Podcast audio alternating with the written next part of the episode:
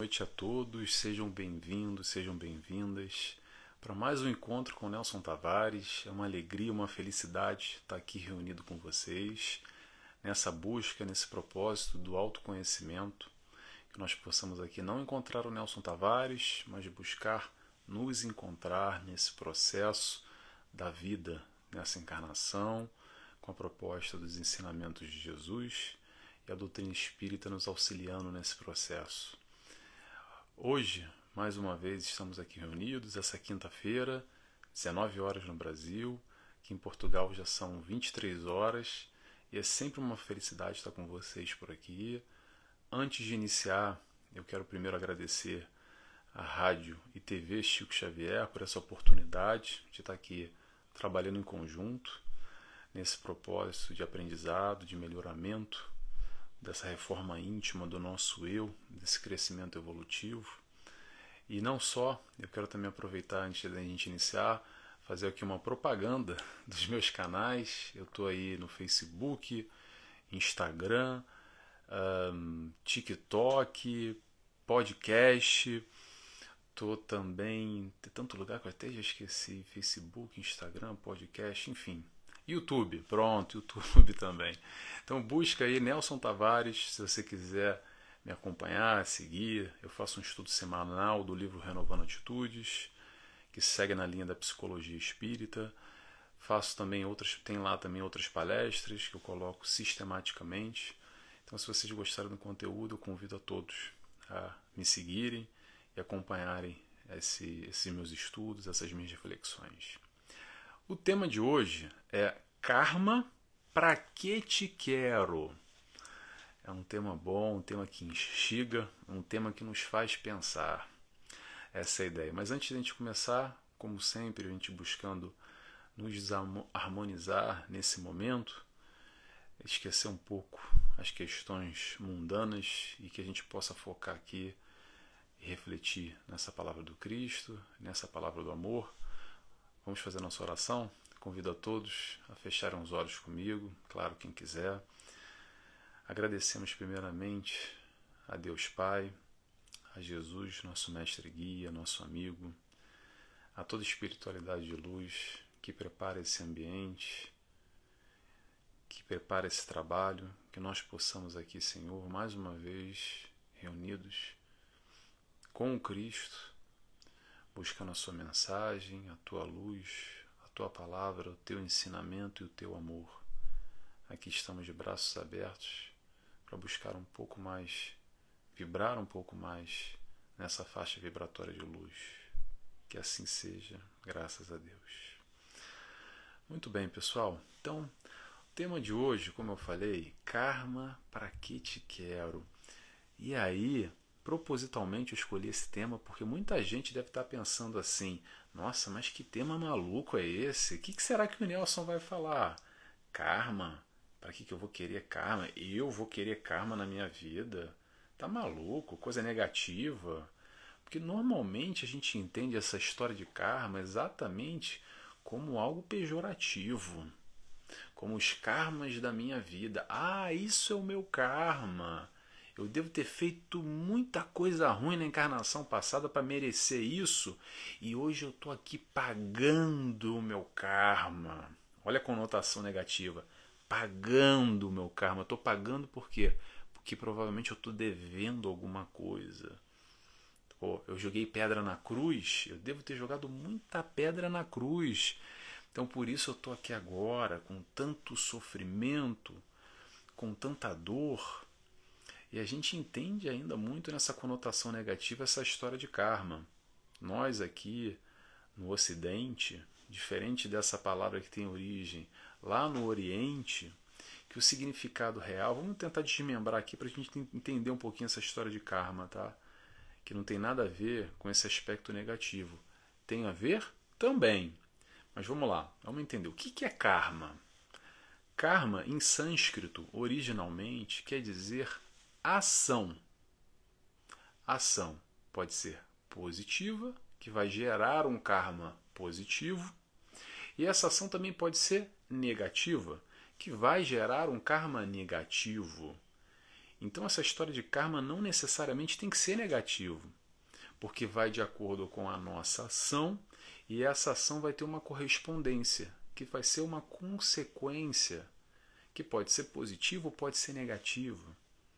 Então, vamos tentar desmistificar um pouco essa ideia, essa história de que karma necessariamente é negativo, essa conotação pesarosa de que karma é muito ruim e não necessariamente é ruim, porque o karma todos nós de alguma forma temos, porque temos a tal da colheita do plantio ou a reação da nossa ação lá atrás, das nossas escolhas. E essas escolhas, vamos lembrar, que nós realizamos o tempo inteiro, ok? Não é só naqueles momentos especiais na nossa vida que a gente passa por grandes ocasiões, que sim, tem grandes fatos, grandes marcos na nossa encarnação. É verdade. Mas agora, nesse minuto, você que está aqui me escutando, me vendo, de alguma forma você fez a opção, a escolha de estar tá aqui comigo, reunido, nessa faixa vibratória, buscando essa reflexão, esse conteúdo. Tomara que seja positivo, a ideia é essa, de ser positivo. Mas a gente também poderia estar aqui nesse mesmo minuto, nessa mesma hora, reunidos e fazendo uma besteira, algo negativo. Então, essa nossa ação sempre vai gerar uma reação. Essa história da ação e reação, escolhas, consequências, é o plantio e a colheita, no fundo, no fundo, no fundo, a gente está falando da mesma coisa. Só que é são conceitos ainda que ficam muito na teoria, a gente sabe muito bem explicar, mas na hora do vamos ver, no dia a dia, a gente dá uma esquecida, ou finge que não vê, ou prefere passar pano, porque a gente esquece, às vezes, essa história de que o resultado das nossas escolhas é essa tal colheita que hoje, às vezes, a gente pode estar reclamando, mas que verdadeiramente quem plantou lá atrás, quem fez a escolha lá atrás, não foi ninguém mais do que nós próprios nesse processo de escolhas conscientes ou inconscientes. Atenção. Atenção a esse fato, tá? Deixa eu só abrir esse parênteses aqui que é interessante a gente refletir sobre isso a carga positiva ou negativa vai de acordo com o nosso momento da nossa consciência, o nosso processo consciencial. Então, de acordo com a consciência do aspecto certo ou errado, que isso vai gerar a tal consequência entre positivo e negativo. Ok? É bom a gente lembrar isso para não fazer confusão, porque essas consequências, na verdade, são questões naturais das nossas ações, da nossa vida. E as pessoas às vezes fazem uma confusão. Por quê? Vou dar um exemplo aqui. Porque nessa história do plantio, tá? Mesmo, vamos imaginar aqui um plantio, vamos lá na terra plantar. Se a gente plantar melancia e cultivar direitinho, fazer essa escolha, mais na frente a gente vai colher melancia. Não é assim que acontece? Ou teoricamente deveria ser assim. Só que o que acontece muitas vezes nesse nosso movimento com a vida, fazendo essa alegoria da história da melancia e do plantio aqui, é assim: eu não quero plantar nada. Ah, não tô afim, Nelson, não tô afim de plantar nada. Então não vou, vou ficar aqui olhando para a terra. A terra está na minha frente, eu tenho disposição física, mas eu não vou ficar sentado aqui. Aí eu não vou colher nada, aí eu passo fome. Aí é aquele momento que às vezes a gente faz assim: ai, mas esse Deus é muito injusto, porque não tem nenhuma melanciazinha para eu comer. Passando a responsabilidade para Deus, para o mundo, para o cosmo, para o universo, para a conspiração das coisas acreditando que talvez é uma sorte, é um azar. A gente vai falar um pouquinho mais na frente. Mas vamos voltar à história do plantio aqui. Então a gente pode ir lá e plantar a melancia, por exemplo, como eu dei de exemplo, como eu disse agora. Como a gente pode não plantar nada e ficar reclamando, achando que Deus é injusto. Ou pior ainda, que acontece muitas vezes, é que a gente vai lá na terra, quebra uma garrafa e aí espalha um monte de caco de vidro. E depois, na hora, do, na hora da colheita, a gente vai lá e mete a mão na terra e aí se corta. E quando se corta, pior, a gente fica chateado e briga com Deus, acreditando que a gente está sofrendo uma punição de Deus. Oh meu Deus, eu meti a mão na terra e tô com a mão cortada sangrando, e eu olho para o lado e vejo alguém que está colhendo uma, uma melancia e fico acreditando que eu sou um injustiçado, que eu estou sendo punido por alguma coisa que eu fiz. Mas na verdade, quem plantou a melancia, quem jogou caco de vidro na terra ou quem não plantou nada, fomos nós mesmos, com as nossas escolhas, que realizamos 24 horas por dia, 365 dias no ano. Sempre estamos fazendo escolhas. É uma, aliás, é uma das questões que a gente não tem como fugir na encarnação. Que muita gente acredita assim: ah, não vou escolher fazer nada, como eu disse a história do plantio. Mas o não fazer nada já é uma escolha. A gente já teve que optar. Em que sentido? Não, eu não quero fazer nada. Não vou plantar nada. Vou ficar aqui dormindo no sol. Não vou nem sair de casa. Não quero saber dessa história. Isso já é uma escolha. E todas as nossas escolhas necessariamente vão trazer algum tipo de resultado. E nessa história, que acontece muito, do plantio, da colheita, do resultado, da ação e da reação, é que a gente gosta ainda demais da conta de fazer ou incorporar o papel de vítima brigando com Deus que eu fui punido, ou porque é uma injustiça divina? Por que, que só acontece comigo? Por que, que esse karma é tão pesado na minha vida? Será que eu joguei pedra na cruz? E a gente tem ainda uma limitação nessa compreensão e fica muito enraizado com esses conceitos ainda, de alguma forma quase que infantilizado, se fazendo de vítima, colocando a culpa em Deus, colocando a culpa no mundo, colocando a culpa no meu filho, no meu marido, na minha esposa, no meu irmão, na minha infância, no país onde eu moro, no status social, na questão financeira, normalmente, ainda nesse processo infantilizado, quem está falando não é o Nelson. Estou só replicando aqui o que a espiritualidade de luz nos traz. Com esse alargar do conhecimento, aprofundando essas questões nesse nosso relacionamento com o mundo, ainda que a gente vive ainda um processo muito infantilizado de entendimento, com pouco amadurecimento espiritual, com essa relação muito dualista ainda, de certo, errado, desse Deus bonzinho ou Deus punitivo, desses conceitos de justiça ainda, que a gente muitas vezes se reconhece como essa tal criança espiritualmente falando, que eu sou vítima de tudo. Mas o convite é exatamente o inverso. É o que?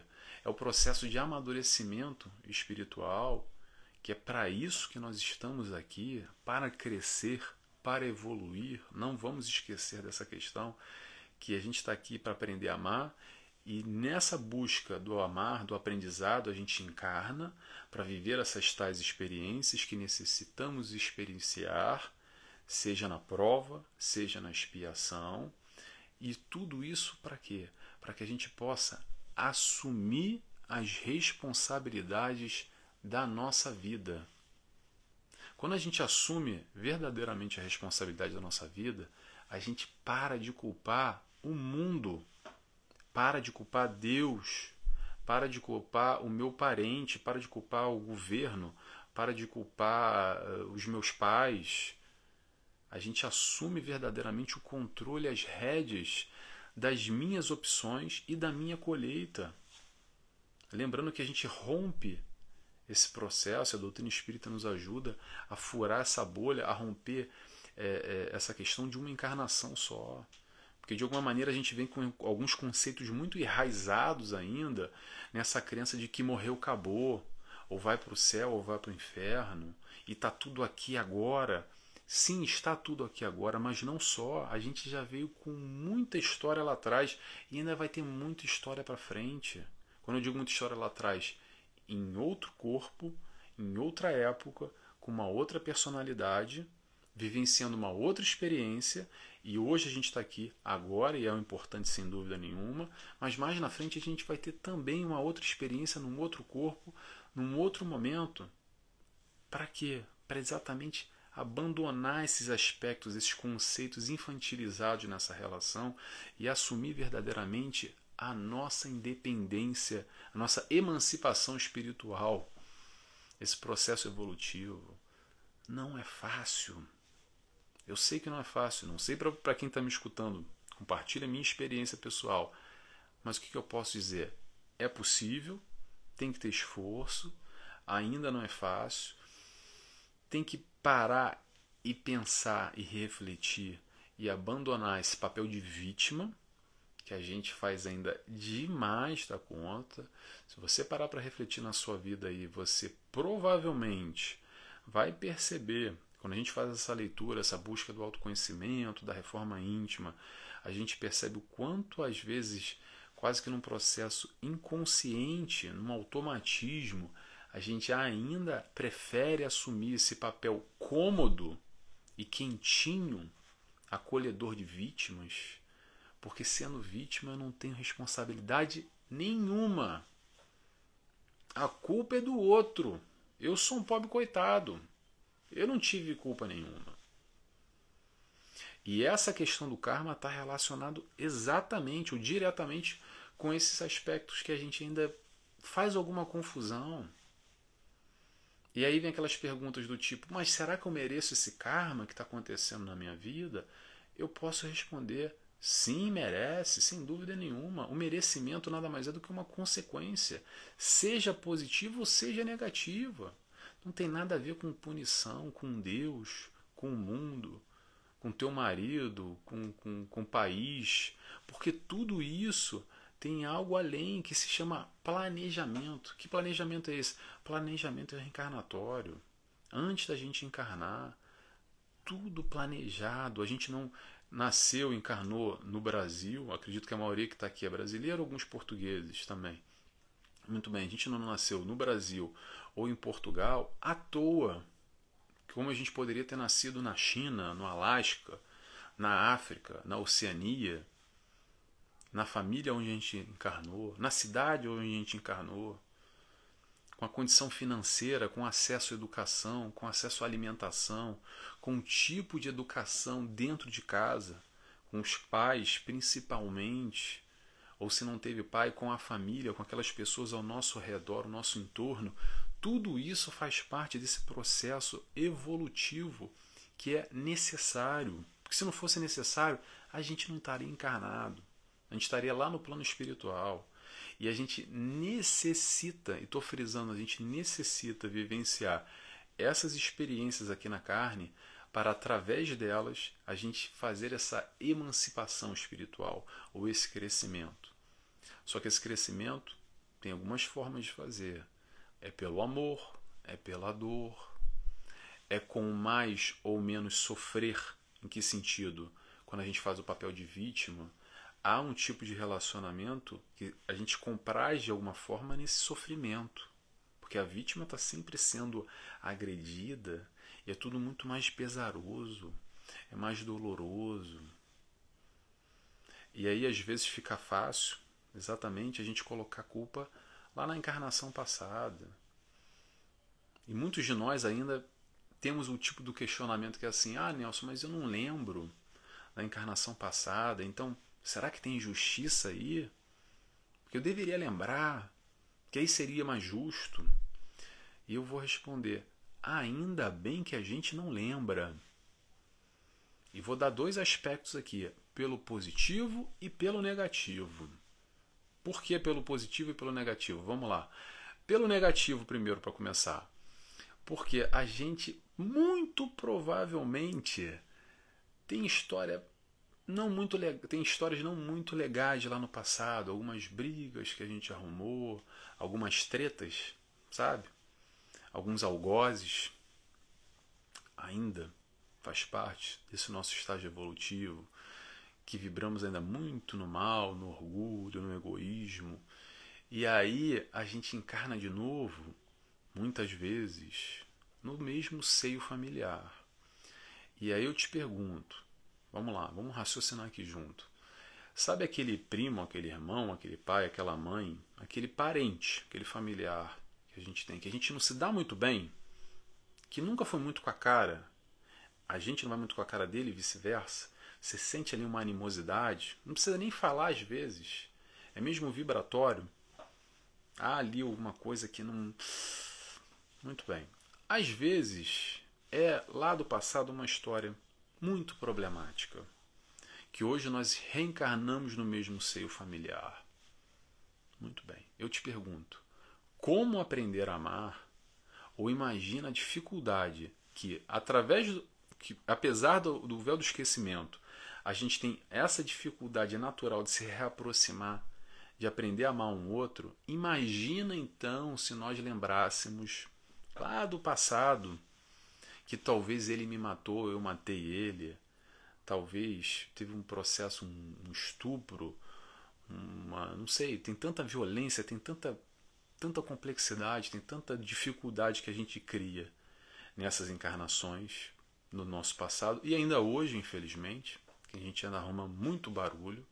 Então o véu do esquecimento vem exatamente para, de alguma forma, no aspecto negativo, amenizar o processo da lembrança e da memória para nos permitir a liberdade, quase que passar uma borracha e começar essa encarnação do zero, entre aspas, estou fazendo uma alegoria aqui, tá, gente?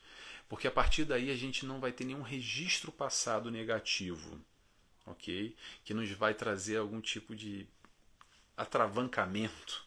Não sei se, eu tenho, não sei nem se essa palavra existe, pronto, mas ó, alguma dificuldade nessa nossa caminhada nesse momento. Isso é um aspecto negativo. Agora tem um aspecto positivo também. Poxa, eu pergunto assim, poxa Nelson, por que, que eu não lembro da coisa boa também? Porque imagina se eu tivesse encarnado lá em Paris e andava, e era uma princesa ou era um rei e tinha muito dinheiro e vivia num castelo, aquela coisa linda do filme, romanceado, sabe? Aquele romance bonito. E é exatamente por isso que a gente não lembra, sabe por quê? Porque nós adoramos um saudosismo, sabe? Quando a gente lembra, às vezes, de 10, 15, 20, 30, 50 anos atrás, naquela época que a gente era mais jovem, que a gente tinha mais vigor físico, que a gente tinha mais beleza, que o nosso corpo era no auge, no momento, na flor da idade, e a gente fica apegado às vezes tem dificuldade de viver o hoje, porque a gente fica lá atrás vivendo há 10, 20, 30, 50 anos atrás, porque naquela época tinha aquele namorado, aquela esposa, porque meu filho não tinha saído de casa ainda, porque que tempo bom era aquele e hoje é uma porcaria sabe? Que às vezes a gente vive assim. Então imagina se a gente lembrasse de uma outra encarnação que foi ótima, linda e maravilhosa. Será, eu pergunto para vocês, será que isso não iria de alguma forma dificultar o nosso relacionamento com a nossa vida de hoje? Quando a gente olha às vezes algum processo não muito legal na nossa vida, alguma dificuldade, e aí a gente vai olhar lá para trás e falar: Poxa vida, aquela encarnação sim que era boa. O que, que eu tô fazendo aqui? Com tanta dor, com tanta privação, com tantas questões. Ah, aquela época boa, aquele saudosismo, aquela época era boa lá que eu estava lá em Paris e tinha os meus súditos e tinha os acessos todos e era mais bonito, era mais bonita e tinha tudo isso e agora eu tô aqui. Interrogação é por essas e por outras. Estou aqui fazendo um apanhado só para a gente pensar, tá? É por essas e por outras que a gente não lembra da encarnação passada. Mas ainda assim, o, a nossa escolha e a consequência rompe essa linha, esse traçado. Por quê? Porque sempre vai haver justiça. Não há injustiça no mundo, como a gente acredita muito, e vê essas atrocidades na televisão e fala assim: nossa, mas que mundo injusto que o fulano foi lá, matou, fez e aconteceu, e agora ele vai embora e ele não vai pagar, entre aspas, por isso. Realmente ele não vai pagar nada, ele só vai colher algum dia, mais cedo ou mais tarde, não necessariamente nessa encarnação, mas numa outra, sem dúvida alguma, é o que ele está plantando agora. Então, a realização da justiça, esses conceitos que ainda são muito confusos, quando a gente passa a compreender essa linha contínua, com pequenos takes, pequenos cortes, que são as encarnações, mas é uma linha contínua de evolução. Ok? Desde quando nós fomos criados simples e ignorantes até a perfeição, é uma linha contínua. Às vezes a gente caminha mais rápido, às vezes mais devagar, às vezes a gente faz em mais ou em menos encarnações, mas ainda assim a gente está sempre caminhando, sempre evoluindo. Às vezes a gente dá uma estacionada, mas nunca regride. Às vezes a gente fica naquela história que nem na escola, fica em, em prova final, recuperação, já nem lembro como é que é isso. Que a gente fica ali para passar a fase, remoendo, parece que está patinando, andando no lodo sabe? Mas ainda assim, aos pouquinhos a gente vai crescendo, vai evoluindo. E aí, nessa história, a gente ainda acredita muito naquela história que existem prêmios e castigos divinos, porque o fulano talvez tem mais sorte ou tem mais azar, porque nasceu talvez hoje, tá? Não estou falando de encarnação passada, hoje Talvez o fulano foi sortudo porque ele encarnou lá na Inglaterra e rico, e o outro talvez seja azarado porque nasceu num, na África, num país de extrema dificuldade, numa miséria completa, sem acesso nem ao alimento. Lembrando, tem países da África, ainda hoje, ainda hoje, que a média de vida são os 40 anos, porque não há acesso as questões mais básicas de saneamento, saúde, alimentação tão escassos que ainda que de alguma forma geral a população tem uma média de vida muito baixa. Aqui em Portugal a gente tem uma das maiores médias de vida, não sei agora do mundo, mas é uma das dez primeiras, porque há acesso a essas questões. Não estou falando questão de ser país rico ou pobre, é mesmo acesso geral à população. E aí, voltando à história da Inglaterra, ou, pronto, da, do Japão, da Finlândia, eu estou pegando aqui alguns países ricos para fazer essa comparação e nessa visão que a gente tem muito ainda de sorte azar, de premiado ou castigado, que isso tudo, na verdade, quando a gente compreende e busca esse tipo de informação que a espiritualidade nos traz, que a doutrina espírita nos elucida através dos ensinamentos de Jesus, a gente compreende que não há nada disso. Não há sorte, não há azar. Não há nada disso. O que acontece é que a nossa visão é ainda muito limitada para conseguir compreender esses aspectos. Que a gente está aqui exatamente para viver experiências. Experiências que a gente tem que viver. Então não foi sorte do fulano, porque, poxa, no aspecto material e o valor que a gente dá às questões materiais, é natural, é quase que normal a gente olhar alguém que nasceu filho do sheik árabe e falar assim: pô, podia ser eu, né? Por que, que não fui eu? Por que, que eu nasci agora aqui, comparativamente, com tantas privações, talvez mais ou menos, e poderia ter nascido lá como um sheik, filho do sheik árabe? Seria mais fácil, né? Será que seria mais fácil? No aspecto material, sem dúvida nenhuma, seria mais fácil.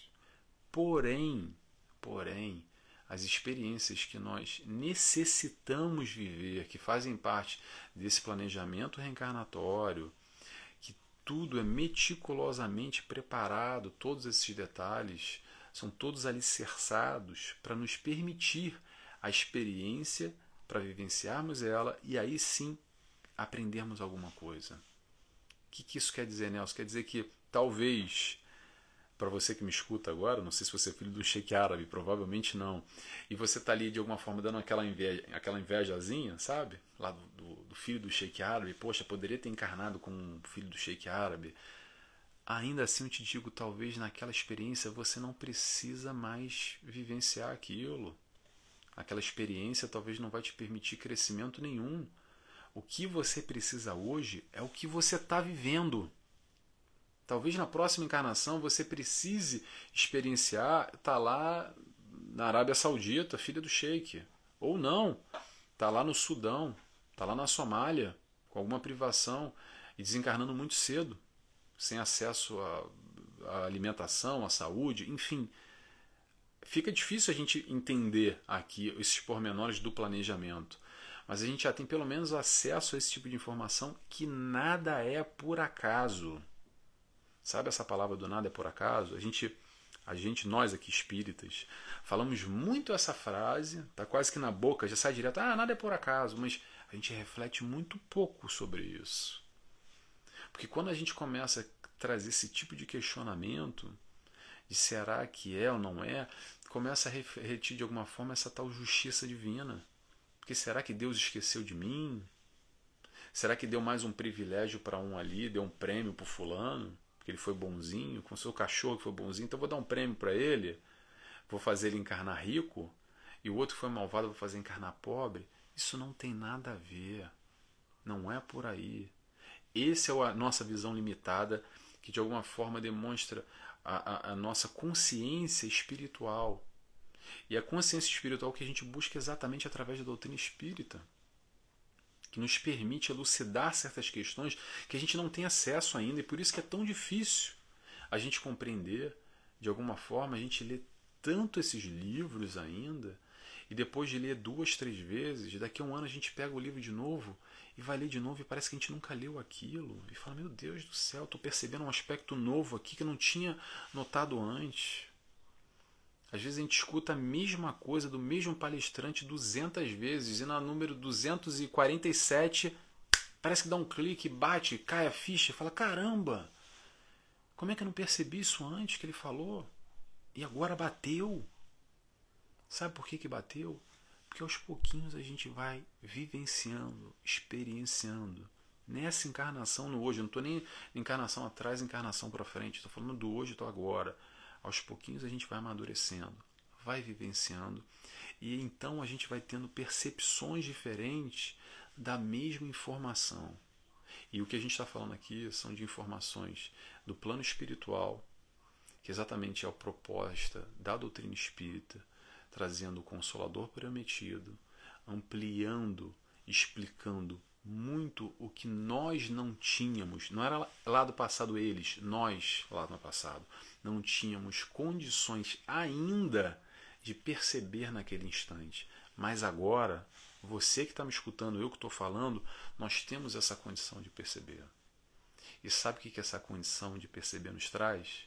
Nos traz responsabilidade é deixar essa infância espiritual, é esse processo de crescimento, de evolução que a gente começa a compreender a vida num outro panorama, com outras questões. A gente vai revendo esses nossos valores, essas nossas crenças antigas e vai modificando, transformando aos pouquinhos, aos pouquinhos, tudo através do que? Através do racional não é porque é engole e cala a boca. Não, vamos pensar, vamos refletir. Se o Deus é bom, se o Deus é justo, como é que tem sorte, como é que tem azar? Que Deus é esse que pune alguém e facilita para o outro? Fomos criados todos simples e ignorantes, irmãos, com os mesmos direitos, com o mesmo amor, com as mesmas oportunidades. E assim é, e assim sempre será. Agora, a pergunta é: será que a gente verdadeiramente acredita nisso? Será que a gente acredita nisso? Ou às vezes a nossa crença é vacilante ainda, a gente fica. Hum, será? E briga com Deus? Como a gente gosta de brigar com Deus às vezes, né? Como é que esse nosso conceito de justiça ainda o que a gente acredita verdadeiramente nesse processo de justiça, principalmente rompendo essa linha de uma encarnação só. Porque nesses conceitos antigos a gente ainda tem muito aquela ideia pré-concebida, muita gente ainda vive assim. Mas tão pouco interessa o que os outros pensam, o que interessa é o que nós pensamos, o que faz sentido para você. E a busca da doutrina espírita é te dar informação para esse autodescobrimento, para essa evolução individual.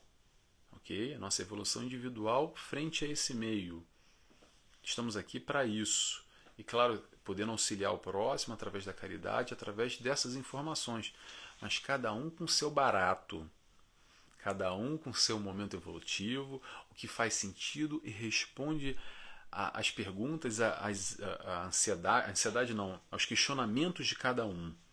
Ok? Então não vamos entrar nessa de que é certo ou errado. Talvez o que hoje não faz mais sentido para a gente faz sentido para o irmão ao nosso lado, para o nosso parente. Vamos respeitar esse momento, porque talvez essa informação que não faz mais sentido para a gente agora, num passado, há pouco tempo atrás, nessa ou numa encarnação passada, era a nossa fonte de vida, o que nos alimentava. É importante a gente lembrar isso com muito respeito por crenças alheias dos próximos, do, do outro. Ok? A gente tem a nossa crença, a gente acredita, a gente está aqui nessa busca através do raciocínio lógico, doutrina espírita, Jesus, ok. Mas tem gente que nem Jesus acredita. Tudo bem. A gente acredita aqui que é a proposta de amor. Tem gente que acredita que não tem que amar ninguém. Tá tudo bem também. Vamos respeitar o próximo. Respeitar o próximo, sabe o que é? É amar o próximo. Quando a gente respeita a opinião da alheia, que a gente tem muita dificuldade de respeitar ainda, é de alguma forma esse aprendizado no amor. E apesar de que somos todos filhos do mesmo pai, a gente tem uma dificuldade enorme, porque o nosso conceito de certo e errado, a nossa verdade, a gente de alguma forma, sem querer, querendo, entre aspas, a gente acaba querendo forçar o outro a pensar igual, o que faz sentido e a nossa verdade. Então vamos voltar ao assunto sobre a justiça divina, que eu acabei me perdendo aqui. O que, que eu quero falar sobre isso? A gente ainda carrega muito, muito aquela ideia da justiça divina, que é um Deus punitivo. E o que, que é essa ideia do Deus punitivo? Vem muito ainda enraizado até antes de Jesus, que era um Deus vingativo, um Deus passional, que punia tudo e a todos, e a gente, apesar da vinda de Jesus trazendo um novo conceito de Deus, que é um Deus amor, e que é um Deus tão difícil de compreender ainda, mas é, eu prefiro particularmente ficar com a ideia que Jesus nos passou, que é um Deus Pai. É um Deus Pai que nos ama. É quase que uma figura de linguagem que ele estabelece para nos para facilitar a nossa compreensão. Muito bem, então vamos ficar com Deus Pai? Tá bom. Só que a gente traz um pouco daquela figura desse Deus Pai, ou muitos de nós ainda, inconscientemente ou conscientemente, ou com esses atavismos, com essas nossas crenças perpetuadas por muitas encarnações, enfim, não interessa. Mas a gente não acredita naquele Deus sentado na cadeira, aquela barba grande, quase que fosse o Papai Noel ou o Pai Natal aqui em Portugal, com um bloquinho de notas que ficou a nossa encarnação inteira só apontando as nossas falhas. E aí, na hora do nosso desencarne, chega lá e vai nos cobrar porque nós somos pecadores. Vai cobrar os nossos erros, vai pegar o bloquinho. Quer dizer, hoje nem tem mais bloquinho de nota com, com caneta. Hoje em dia vai pegar o iPad, o tablet ou o celular e vai estar ali digitando e vai apontar, olha, vamos lá, Nelson, número 1, um, número 2, número 3, número 4, número 5. Ou então com aquela ideia ainda de que vai estar São Pedro nas portas do céu e vai dizer, entra ou não entra, está bloqueado, não pode entrar, está rebaixado. Sabe esse conceito ainda que a gente carrega? E às vezes inconscientemente a gente, apesar de ter essa, esse processo de consciência através do, da doutrina espírita, ainda assim a gente carrega alguns conceitos ali que estão enraizados, muito fortes. Mas é bom a gente lembrar aquilo que a gente já sabe, que Deus não julga atos pessoais. O que ele criou foi as leis. E nós optamos em se aproximar ou se distanciar não tem julgamento nenhum nesse sentido. Quem vai julgar os nossos atos do certo ou errado, sabe quem é? Somos nós. Somos nós através desse processo de consciência. esse despertar da consciência, a questão do certo e errado, esse amadurecimento espiritual que a gente está vivendo. Eu sei que às vezes isso pode parecer confuso ainda, porque é muito inovador, é muito vanguarda, para a gente largar esses conceitos, essas crenças antigas e incorporar verdadeiramente que não vai ter ninguém ali com a palmatória na mão, com um porrete atrás da porta, esperando a gente passar para dar uma paulada na nossa cabeça que a gente pecou, a gente errou lá quando estava encarnado. O processo de reparação dos nossos erros e quando a gente tem a consciência desse planejamento reencarnatório, de todo esse processo, quando a gente tem consciência para poder participar, somos nós mesmos que sentamos, entre aspas, vamos colocar assim, com espiritualidade numa mesa. Estou fazendo toda uma figura de linguagem aqui, tá? Para fazer esse planejamento reencarnatório para essas experiências na próxima encarnação, para talvez retificar uma besteira lá atrás que a gente fez que a gente compreende que é, não devia ter brigado com fulano. Hum, olha, pisei na bola aqui. Olha, dei mole ali. Vamos criar de novo uma situação, um estímulo que a vida vai me proporcionar de novo no futuro para eu aprender. E é por isso que as coisas acontecem sistematicamente na nossa vida e ficam se repetindo o tempo inteiro. Por que, que tudo repete o tempo inteiro? E às vezes a gente fica reclamando, ai meu Deus, mas só acontece desgraça na minha vida, é sempre isso que acontece, passou sempre, voltou, uma coisa é muito parecido, esse sofrimento, essa dor. Sabe por quê? Porque é isso que a gente precisa de alguma forma aprender, vivenciar, experienciar, ultrapassar essa dificuldade, enfim. Estou falando aqui muito genericamente. E é por isso que a vida vai nos enviando esses estímulos que nada, nada mais, nada menos são do que oportunidades de crescimento. Porque só depois de vivenciar e ultrapassar essa tal barreira, que aí sim a gente sobe mais um degrauzinho. Passamos. E aos pouquinhos a gente vai crescendo, vai continuando. E a gente vai aos pouquinhos nesse processo de despertar da consciência, entendendo que esses conceitos de certo e errado, talvez hoje, o que a gente enxerga como errado, até pouco tempo atrás a gente nem percebia era o certo, a gente fazia sem querer. Então a responsabilidade e o reparo vem de acordo com essa consciência que só aos poucos a gente vai adquirindo. E o que é a proposta que a doutrina nos traz? Exatamente nos trazer essa informação, essa consciência das responsabilidades do, dos valores pautados, baseados, alicerçados na doutrina de Jesus. E o que, que isso faz alguma confusão ainda? Vamos fazer uma, um pensamento aqui? Faz uma confusão por o seguinte. Porque Jesus, há muito tempo atrás, quando esteve conosco aqui, 2022 anos atrás, né, trouxe um conceito novo para aquele momento, para aquela época. Vamos pensar lá 2022 anos atrás. Vamos, vamos tentar imaginar, vamos fazer um exercício aqui. Que ele veio para aquela população estava ali naquele momento e falou assim: Olha, se alguém bater na tua face, vire da outra. Pausa. Vamos pausar aqui. Será que alguém conseguiu compreender lá atrás? Interrogação. Vamos adiantar agora.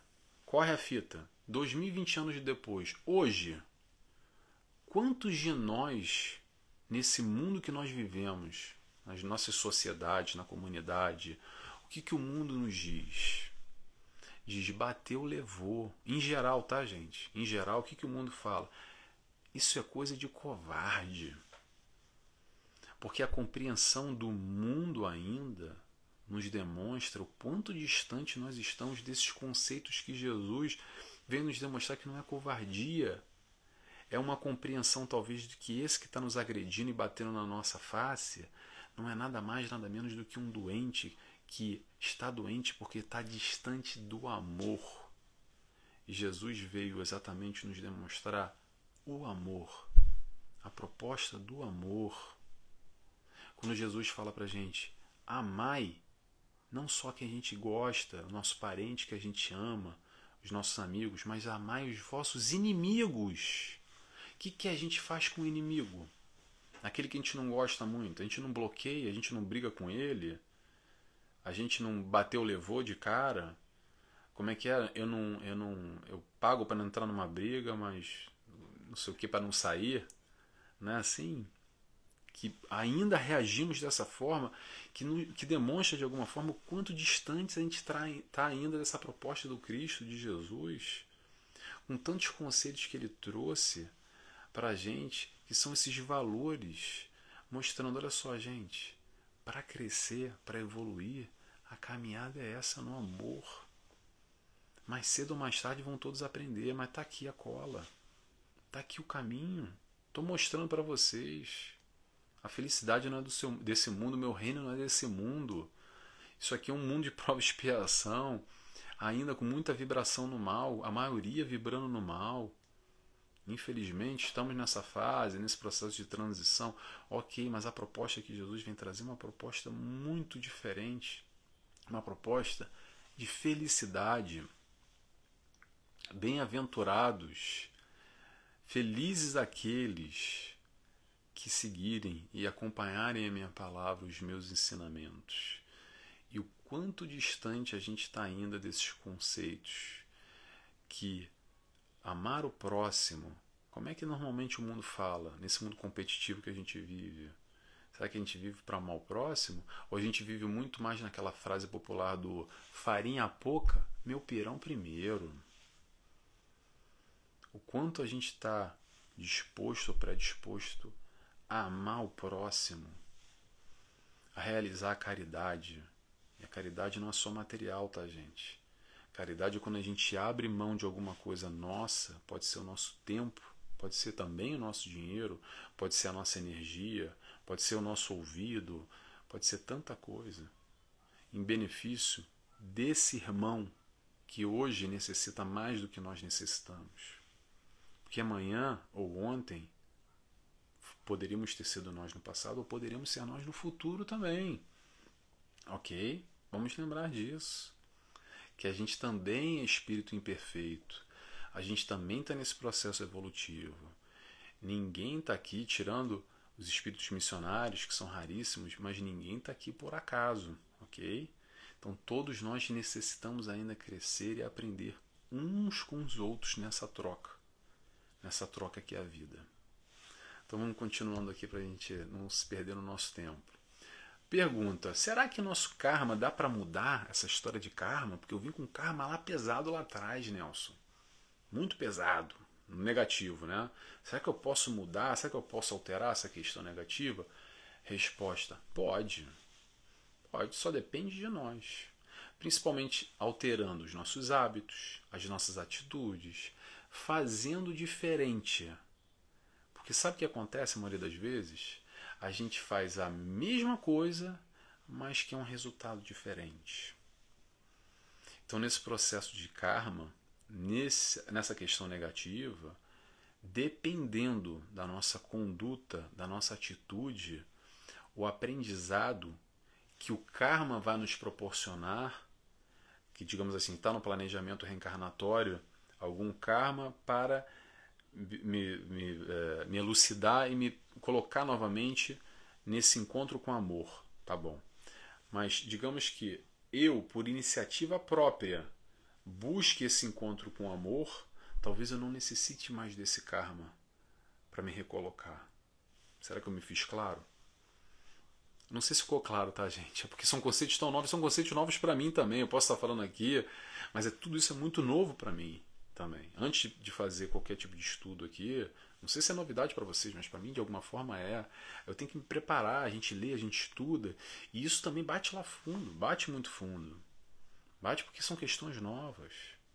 Ou são questões que vão de encontro com esses conceitos que a gente não entende muito bem, fica tudo muito confuso ainda. Voltamos à história de fazer diferente. O que, que acontece? Só pegar um exemplo aqui rápido para ilustrar, tá, gente? É um, um exemplozinho é, muito simbólico, mas só para ilustrar. alimentação, dieta, não tem nada a ver com karma, mas só para demonstrar como é que a gente tem dificuldade em fazer diferente. O que, que acontece às vezes com a alimentação? A gente quer fazer uma dieta porque a gente quer, não sei, emagrecer, a gente quer um corpo diferente. E o que, que a gente faz?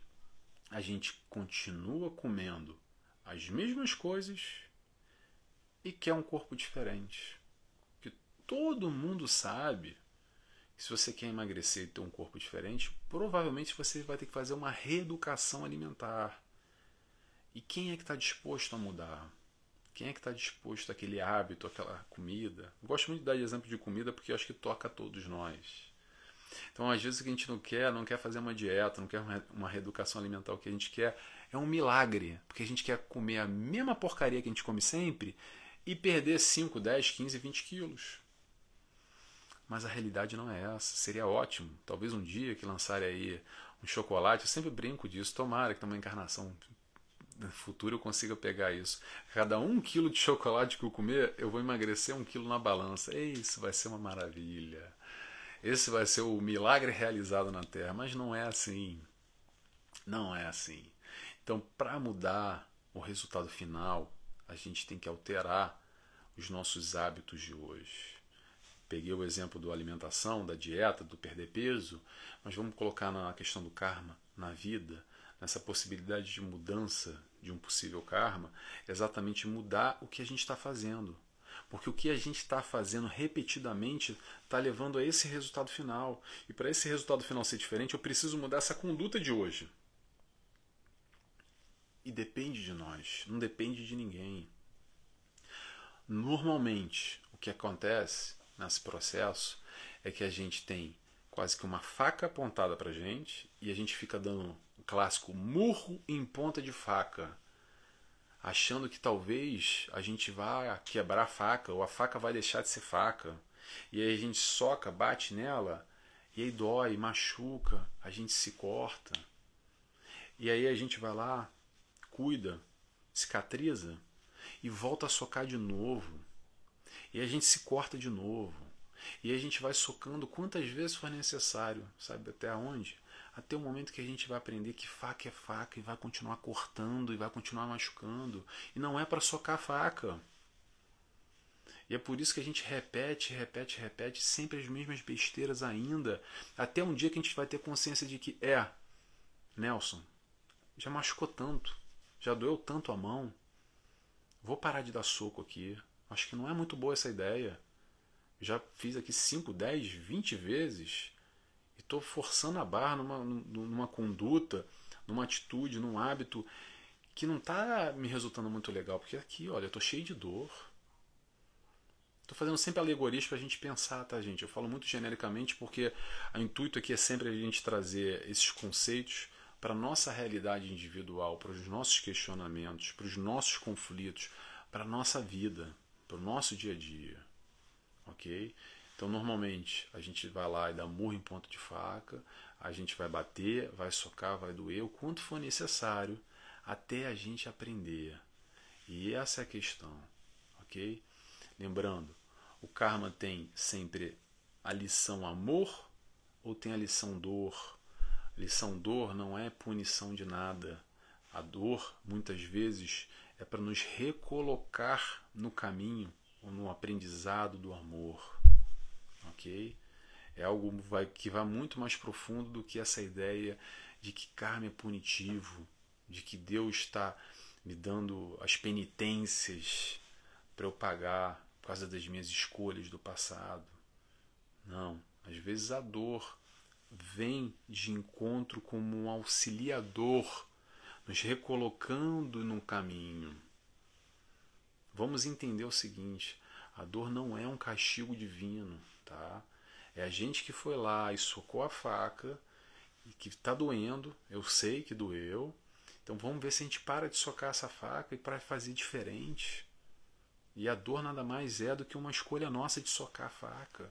Não tem nada a ver com punição, com Deus são escolhas nossas, vamos assumir a responsabilidade pelos nossos atos.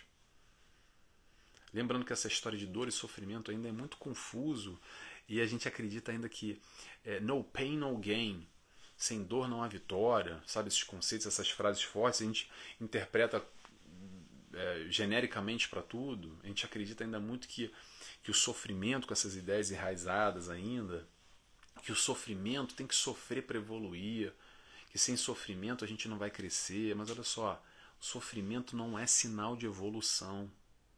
Eu vou repetir, o sofrimento não é, não, não é sinal de evolução. Amar que é o sinal de evolução. Ok? A gente veio aqui para aprender a amar, não veio aqui para sofrer. A gente veio aqui para crescer sim, mas para crescer no amor. E não para crescer através do sofrimento, crescer através da dor. Vamos tentar abandonar, largar esses conceitos, deixar isso lá para trás. Como o Evangelho nos diz, aquele que muito amou, não é aquele que muito sofreu. A proposta de Jesus não é do sofrimento. Ah, porque ele sofreu na cruz. Não tem nada a ver com isso. Tem a ver com o Evangelho, com os ensinamentos, com os valores, com as questões que ele nos trouxe, que basicamente se resume tudo em amor. Todo o resumo da doutrina, toda a caminhada, tudo que ele nos trouxe, que Jesus nos trouxe, essa caminhada evolutiva, se resume em quatro letrinhas em amor, no sentido muito mais amplo que a gente pode ficar mastigando, e é isso que a gente faz aqui. Então, para a gente fechar, vamos optar, porque a opção é nossa, não é mais de ninguém. A gente pode optar pelo amor ou pode optar pela dor. E no final, no final de tudo, mesmo quando a gente opta pela dor, ainda assim, sempre, sempre, sempre, sempre, sempre, vou frisar isso, sempre acaba no amor. Invariavelmente, a gente querendo ou não, a gente vai aprender a amar. Por livre espontânea vontade ou por livre espontânea pressão. Mas o destino final é o amor que Jesus nos ensinou. Tá bom? Pessoal, já estamos no nosso horário. Espero que vocês tenham gostado dessa reflexão, desse pensamento sobre karma. Para a gente refletir um pouco desses conceitos, tá bom? Eu vou fazer a oração agora. Então eu convido a todos quem quiser a fechar os olhos comigo, agradecendo a Deus Pai, agradecemos a Jesus, nosso mestre e guia, nosso amigo, a toda a espiritualidade de luz que faz esse preparo e permite essa nossa troca, essa nossa reflexão, todos esses ensinamentos de Jesus, que possamos aqui aprender em conjunto e agradecemos desde já mais uma vez por pertencer humildemente trabalhando na tua seara, Senhor. Que assim seja, graças a Deus. Pessoal, mais uma vez muito obrigado. Até quinta-feira que vem, às 19 horas no Brasil, 23 aqui em Portugal, um encontro com Nelson Tavares. Espero que vocês tenham gostado como eu gostei, tá bom? Um abraço a todos. Tchau, tchau.